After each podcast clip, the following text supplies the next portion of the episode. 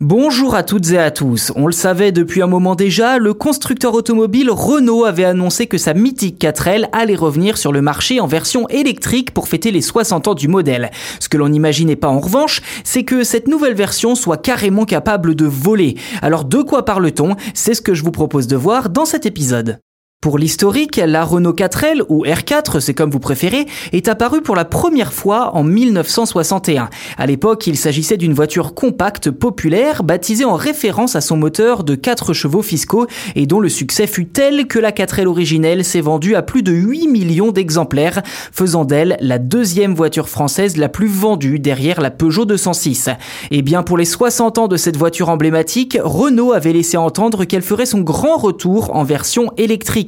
Mais ce que Renault avait oublié de dire, c'est que la 4L roulerait, ou tout du moins volerait au-dessus des routes, puisque cette nouvelle version est en réalité un quadricoptère.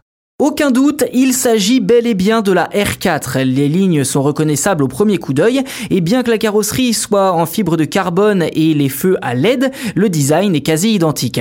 Ces quatre hélices rappellent celles des drones toutefois et remplacent littéralement les roues. Côté caractéristiques techniques, la R4 en trois lettres AIR est équipée d'un ensemble de batteries de 90 000 mAh et peut s'élever jusqu'à 700 mètres de haut avec une vitesse maximale plus que correcte environ 90 km heure. Évidemment, avec une telle description, la R4 ne rentre pas du tout dans la catégorie des voitures. Il s'agit plutôt d'un concept, d'un premier test pour investir pleinement sur le marché naissant des taxis volants qui d'ici moins de 10 ans pourrait bien changer complètement nos mobilités, notamment en ville.